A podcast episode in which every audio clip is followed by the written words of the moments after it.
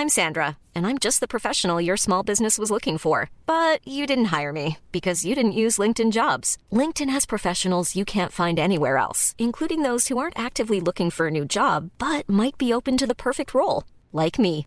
In a given month, over 70% of LinkedIn users don't visit other leading job sites. So if you're not looking on LinkedIn, you'll miss out on great candidates like Sandra. Start hiring professionals like a professional. Post your free job on linkedin.com/people today.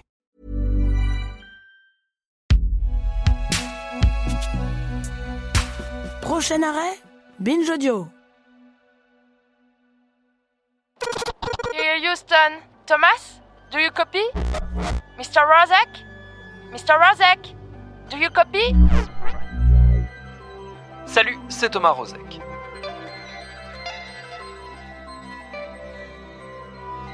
Savez-vous quel est le point commun entre mon arrière-grand-mère née au 19e siècle dans le Finistère Nord, la reine Elisabeth II d'Angleterre et l'empereur du Japon Hirohito? Eh bien toutes et tous se sont assis un soir de juillet 69 devant leur poste de télévision pour regarder un homme poser pour la première fois un pied puis l'autre sur le sol de la Lune. Ces images que nous avons toutes et tous vues un million de fois, qui sont imprimées sur nos rétines, tout comme les mots de Neil Armstrong et son petit pas pour l'homme sont imprimés dans nos tympans, ces images donc, elles n'ont eu de cesse de nous interroger depuis un demi-siècle. Et outre l'exploit d'avoir atteint la Lune, celui d'avoir réussi à filmer et à diffuser tout ça paraît à la limite du possible, au point d'ailleurs que beaucoup préfèrent croire que ça n'est tout bonnement pas arrivé. Pourtant, c'est bien le cas. Et alors que l'humanité se prépare à possiblement retourner sur la Lune avec pourquoi pas un Français dans la fusée, Anton Stolper lui s'est donné comme mission, le temps de cet épisode et du suivant réalisé l'un et l'autre par Elisa Grenet, de nous raconter comment on a filmé sur la Lune et comment par ailleurs les images en question ont disparu. Bienvenue dans Programme B.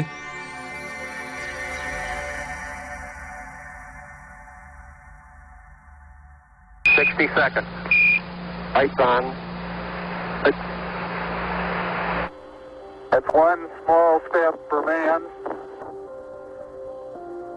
one giant leap for mankind.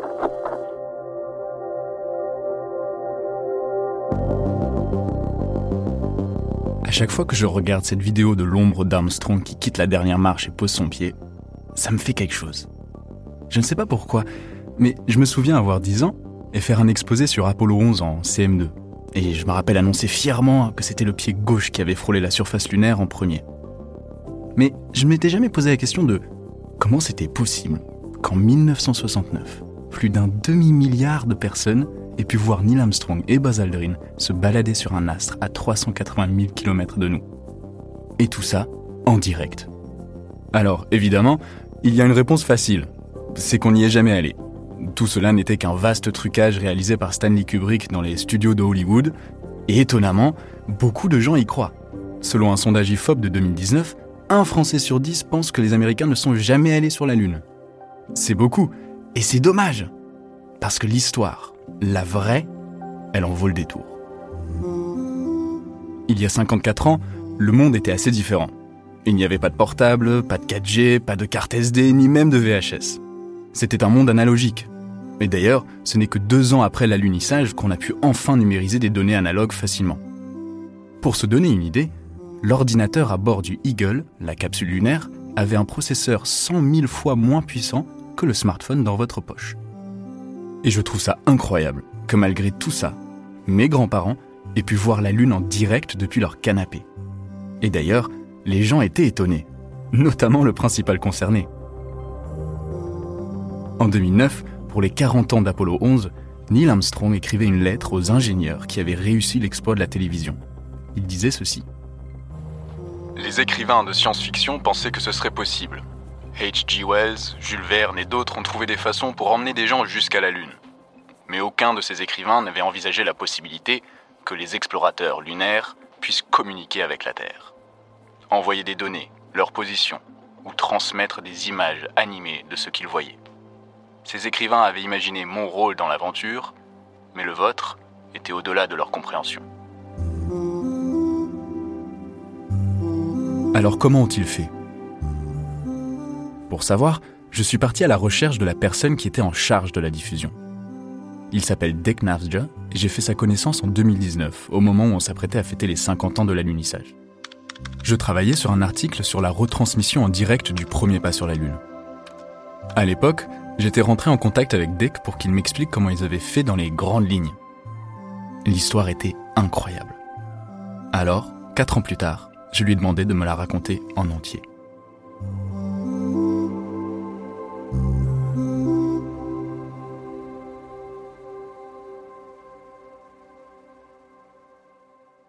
Sur l'écran zoom, je vois Dick apparaître avec son regard chaleureux et son polo rouge. Derrière lui, un papier peint avec un motif de fleurs recouvre son mur. Il a 82 ans aujourd'hui, et il a eu une attaque il y a quelques années, ce qui fait qu'il a parfois du mal à prononcer, mais sa mémoire, heureusement, est intacte. Nous étions en 1967, et à ce moment-là, j'avais une licence en sciences et j'étais en master de maths. Mais j'en avais marre de l'université. Je suis donc parti de l'Ohio pour aller enseigner dans un lycée en Floride. Et quand j'étais là-bas, j'ai reçu un appel d'un ami qui travaillait pour la NASA et qui m'a dit qu'il cherchait des ingénieurs spécialisés en retransmission d'images à la télévision.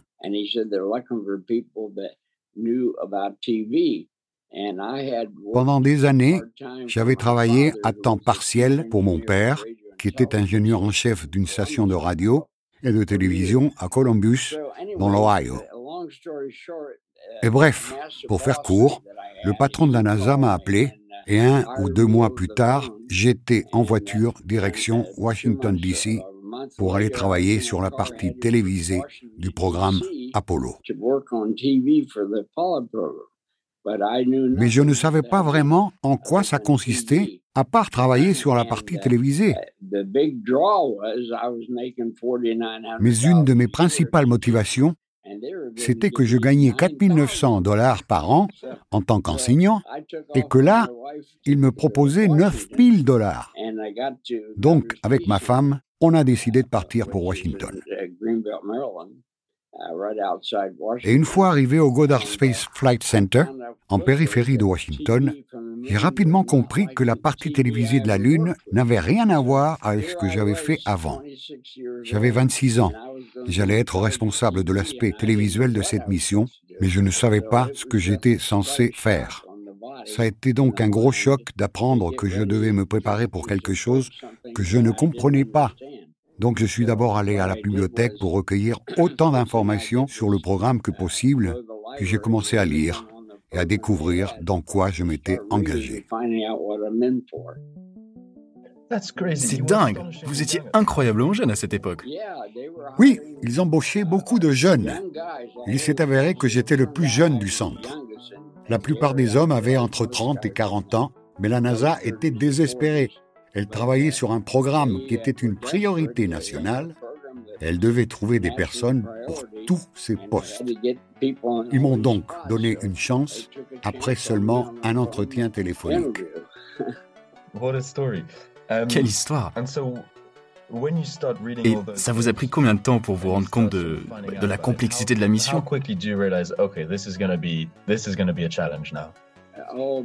Oh, au bout de 10 minutes.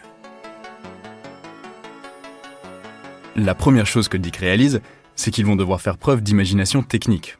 Alors attention, il faut se concentrer car ce qui suit risque de vous rappeler vos cours de physique du collège. À cause de la distance entre la Terre et la Lune, et le très peu d'énergie disponible à bord du module lunaire, Dick et ses équipes ne vont pas pouvoir utiliser le format d'image classique de l'époque, qu'on appelait le NTSC. Ils vont donc devoir faire appel à un autre format, le SSTV, qu'on appelle en français la télévision à balayage lent. C'est un format qu'on utilise beaucoup dans le monde des radioamateurs de l'époque, mais qui peut aussi envoyer des images, en utilisant beaucoup moins de bandes passantes et donc moins d'énergie. Mais évidemment, une fois arrivé sur Terre, le format n'est pas compatible avec la diffusion sur les télés de l'époque. Et donc, il faut le convertir. Grâce à mon père, je connaissais bien le format de transmission d'images de l'époque mais là, c'était sur la Lune. Et je ne savais pas comment les images allaient pouvoir arriver jusqu'à Houston.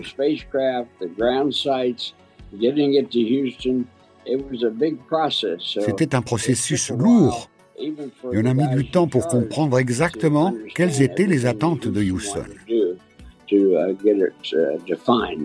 Dick se rend alors dans plusieurs laboratoires et fait construire des convertisseurs. Car, souvenez-vous, on est en 1967, donc impossible de convertir des formats sur n'importe quel site web comme aujourd'hui. Il n'y a même pas d'Internet. Donc pour convertir, il faut d'immenses machines qui, pour simplifier, projettent le format d'origine sur un écran qu'une autre caméra filme et enregistre dans le nouveau format. Mais les essais sont parfois un peu spectaculaires. Je me souviens qu'on avait un convertisseur à essayer, mais qu'il fallait l'adapter aux normes électriques en vigueur. Et un matin, je suis arrivé plein d'enthousiasme. Je l'ai allumé et de la fumée a commencé à sortir. Il y avait des étincelles partout. En fait, un technicien était venu voir le convertisseur quelques jours avant et pensait que nous nous étions trompés, que nous avions branché sur du 220 volts au lieu de 120. Donc, il a modifié les branchements sans nous le dire et ça a explosé. J'ai dû appeler mon manager. C'était très stressant.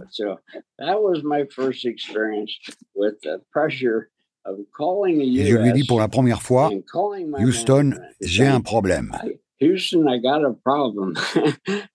Il m'a demandé ce qui se passait. Je lui ai dit qu'on avait fait exploser le convertisseur. Il m'a demandé d'arrêter de plaisanter, que c'était pas drôle. J'ai dû lui dire que ce n'était pas une blague. Ils ont mis du temps à réaliser que j'étais sérieux.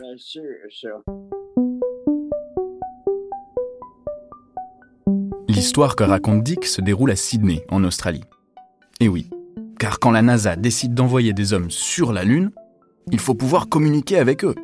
Et pour ça, il faut construire des stations de suivi, des tracking stations en anglais, qui peuvent communiquer avec le module spatial et surtout recevoir les images.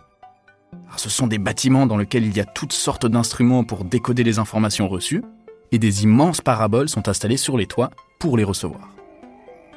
Mais puisque la Terre tourne, et la Lune aussi, il ne peut y avoir qu'une seule station de suivi, des stations sont donc construites un peu partout dans le monde, à Madrid, à Goldstone en Californie et à Honeysuckle Creek, à côté de Canberra en Australie, afin d'en avoir toujours une ou deux en ligne directe jusqu'à la Lune.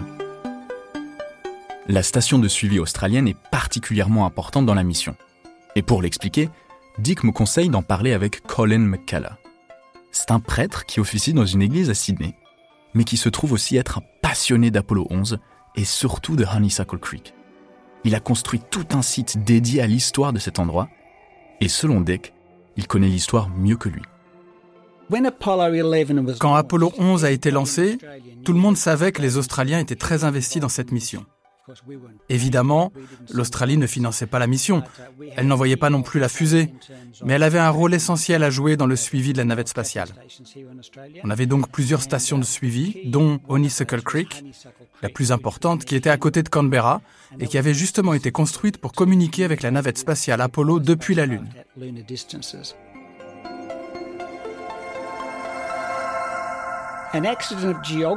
Au vu de sa position géographique, l'Australie avait un rôle essentiel à jouer dans l'alunissage. La NASA avait construit trois stations de suivi à différents endroits du monde pour pouvoir communiquer avec la navette spatiale. La première a été construite à Goldstone, en Californie. Puis ils en ont construit une près de Canberra, à Honeysuckle Creek, et enfin une autre à l'ouest de Madrid, en Espagne. Ces stations étaient équipées d'antennes paraboliques de 26 mètres afin de communiquer avec la navette spatiale. Et c'est pour cette raison qu'un tiers de cette mission allait être couvert par cette station australienne. Initialement, la NASA avait prévu que la sortie extravéhiculaire aurait lieu au moment où l'Australie serait en ligne directe avec la Lune, car elle voulait utiliser le radiotélescope géant de Parkes, une antenne parabolique de 64 mètres.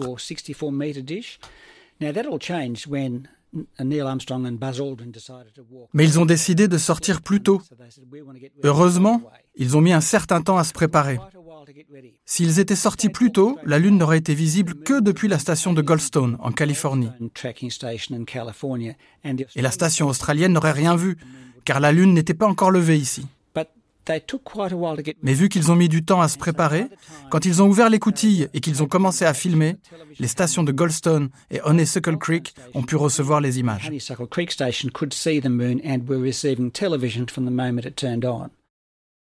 Donc, à cet instant-là, seules les stations de suivi à Goldstone en Californie et Honeysuckle Creek en Australie reçoivent des images. Mais elles sont en format SSTV. La machine se met alors en place et les images s'apprêtent à effectuer un trajet interspatial. Elles sont d'abord converties en Australie. Ensuite, elles remontent dans l'espace jusqu'à un satellite qui les renvoie à Houston, qui à son tour va les distribuer aux télé américaines, mais aussi aux chaînes du monde entier via d'autres satellites encore. Et c'est ainsi qu'elles arrivent à l'ORTF en France. Et tout ça en 1969. Sur le direct de l'ORTF de 3h30 du matin, les journalistes commentent une image de la salle de contrôle de Houston avec un grand écran qui n'affiche qu'une image blanche en haut à droite. Eh bien, c'est maintenant le grand rendez-vous. En principe, dans un quart d'heure, nous devrions avoir des images. C'est maintenant que va se passer la sortie sur le sol lunaire. Nous attendons des nouvelles précises et je pense que tout de suite nous allons appeler Jacques Salbert. Jacques, avez-vous un horaire précis? Allô Paris? Oui.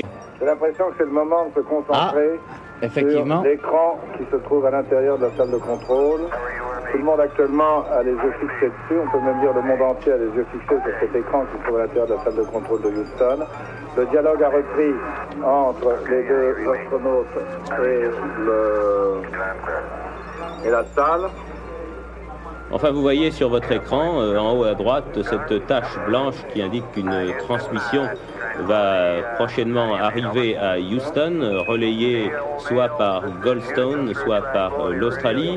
Étant donné que cette transmission a été avancée, il est probable que ce sera maintenant le centre de Goldstone qui assurera la majeure partie euh, du relais et qui décodera l'image en provenance de la Lune. Donc nous devrions avoir, je pense, euh, une image d'une très bonne qualité car il est certain qu'elle sera bien meilleure en provenance de Goldstone qu'en provenance de Parkes. Dans la salle de contrôle elle-même, Dick commence à sentir la tension monter. J'étais dans le centre de contrôle de Houston et je me préparais pour la sortie extravéhiculaire qui devait se passer d'ici deux ou trois heures. Et puis on nous a annoncé qu'ils allaient sortir plus tôt que prévu. L'un des responsables est venu me voir quand j'étais en train de me préparer et il m'a dit Dick, t'as intérêt à ce que ça fonctionne. Là, j'ai réalisé à quel point c'était important et j'ai commencé à avoir les pétoches. Pour récupérer les images depuis la Lune ou l'Australie, il suffisait qu'une seule personne actionne le mauvais bouton pour que ça ne marche pas. Certes, tout était enregistré, mais la mission était de retransmettre les images en direct à la télévision. Pour ça, nous n'avions qu'une seule chance. Tout devait donc parfaitement fonctionner de la Lune jusqu'à Houston pour qu'on puisse retransmettre en direct. C'est à ce moment-là que j'ai réalisé que ce serait super si ça fonctionnait, mais que si ça ne marchait pas, tout le monde connaîtrait mon nom et je deviendrais le gars qui n'a pas réussi à retransmettre les images à la télévision. Ça aurait alimenté encore plus les théories complotistes, car sans images, personne ne nous aurait cru.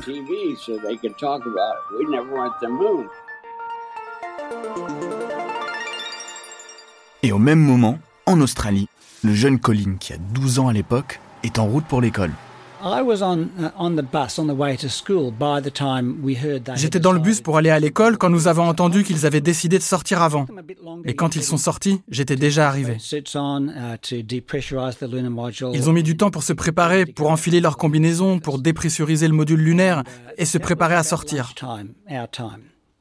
C'était au milieu de l'hiver, un jour froid et pluvieux du mois de juillet. Il y avait des orages. Le directeur de l'école avait diffusé la radio partout dans le lycée pour qu'on puisse tous entendre. C'était l'heure du déjeuner et j'ai entendu qu'il se préparait à ouvrir l'écoutille et à descendre par l'échelle. Et je me suis dit qu'il fallait que je trouve un poste de télévision. Dans mon lycée, il y avait deux télévisions. Et je savais où était la plus proche. C'était juste au-dessus, dans une des salles de musique. J'y suis allé. On devait être une centaine, tous entassés à regarder une vieille télé en noir et blanc. Le monde entier est alors rivé sur cet écran. Dick est en train de trembler de stress. Quand soudain, Armstrong vient de procéder à la dernière vérification du circuit télévisé. Voilà. L'image est à l'envers. Dick l'avait prédit. Il suffit d'une erreur. Et là, l'image est à l'envers. À ce moment-là, seule la station de Goldstone en Californie reçoit le flux venant de la Lune. Il y avait des gens formidables qui travaillaient à la station Goldstone. Il y avait deux équipes et il fallait qu'elles se relaient pour qu'il y ait quelqu'un sur place 24 heures sur 24. Ce qui s'est passé, c'est que puisque Neil et Buzz sont sortis en avance, l'homme qui devait s'occuper de la liaison télé n'était pas là. C'est donc une autre personne qui n'était pas vraiment formée pour ça qui a dû s'en occuper. Et vu que ce n'était pas sa spécialité, il a fait quelques erreurs. Ce qu'on peut tout à fait comprendre, car au moment où la caméra était activée, Houston a tout de suite récupéré les images de la Goldstone en Californie pour les retransmettre au monde entier. Et j'imagine que ça a dû être très difficile pour cet homme, seul, qui a d'un seul coup eu l'impression que le monde entier regardait ce qu'il faisait. Le moindre réglage avait une incidence sur les images que tout le monde voyait. Et le problème au début, c'était que l'image était à l'envers, car la caméra avait été montée à l'envers sur le module lunaire. Ils avaient décidé peu de temps avant le départ de prendre une caméra à bord. Et la seule manière de faire tenir une caméra sur ce panneau pliant, c'était de l'installer à l'envers. Du coup, dans chaque station de suivi, un interrupteur avait été installé pour remettre l'image à l'endroit afin que tout le monde puisse les voir dans le bon sens. Et je ne sais pas pourquoi, ce pauvre homme ne l'a pas fait et, ça l'a troublé. Je pense de toute façon que tout le monde a été déstabilisé par ces images de la Lune. Personne n'avait jamais vu ça. Des images où on voyait la surface lunaire très brillante et le ciel si sombre. Mais heureusement, Houston arrive à expliquer à cet homme comment retourner l'image. On demande à Retournement de l'image. la position de la caméra. Retournement de l'image. Voilà le pied d'Armstrong. Au centre et en bas de votre écran. L'image est retournée juste à temps pour voir apparaître le pied. Mais pendant la manip, l'ingénieur de Goldstone modifie les paramètres des ombres et des hautes lumières, ce qui rend l'image très très sombre. Et au même moment, dans la salle de contrôle de Houston, Dick voit devant lui que la vidéo provenant d'Australie, elle est de mieux en mieux. J'étais en train de parler aux différents centres de communication pour les aider en cas de problème. On retransmettait les images venant du centre de Goldstone. Au début, ils étaient à l'envers, mais ça a vite été corrigé et nous avons eu ces images en direct pendant deux ou trois minutes avant que l'on ne prenne celle du centre de Honeysuckle Creek. J'ai commencé à regarder les images et la seule chose que j'ai faite était de m'assurer qu'ils avaient les bons réglages pour les convertir. Ils ont un peu amélioré la qualité en ajustant les niveaux de noir et blanc. On était donc très occupés et concentrés sur la manière dont on pouvait améliorer l'image.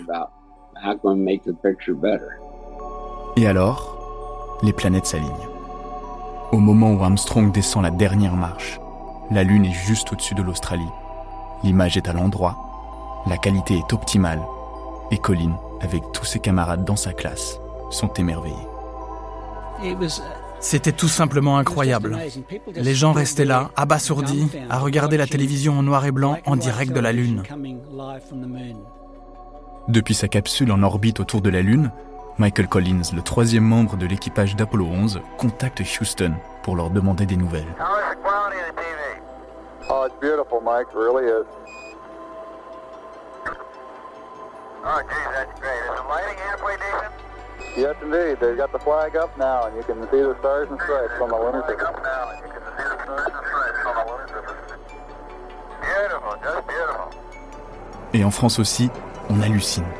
Deux hommes sur la Lune, c'est absolument invraisemblable malgré toute la préparation, malgré tout ce qu'on nous raconte depuis des années, malgré que depuis des années nous suivons les vols lunaires, sachant que c'est comme ça que ça doit se terminer, eh bien nous avons quand même ces images devant nous et je ne sais pas si vous êtes comme moi, on a, on a du mal à y croire, on se demande vraiment si on rêve. Autour de la Terre, 650 millions de personnes regardent ce moment historique en direct.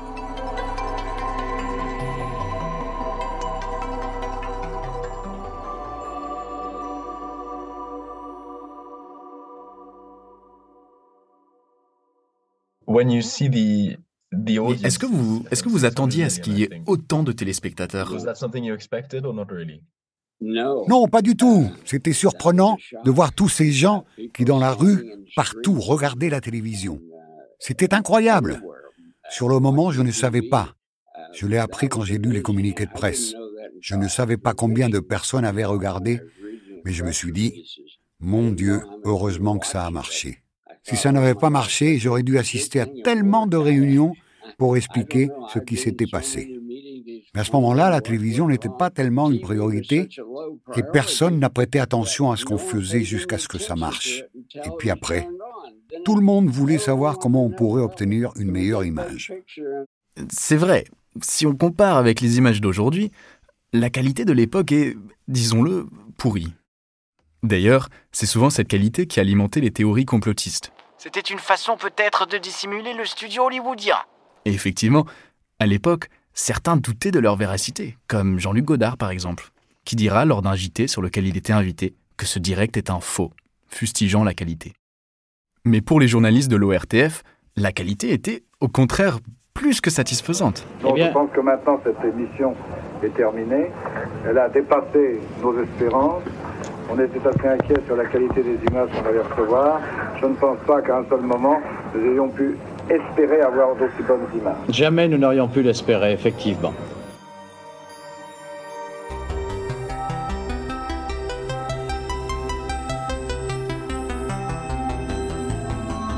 Mais si je vous dis maintenant qu'une autre version de cette vidéo existe, une de bien meilleure qualité, où les ombres sont claires et où on peut discerner les plis dans la combinaison d'Armstrong, vous vous dites sûrement que c'est n'importe quoi.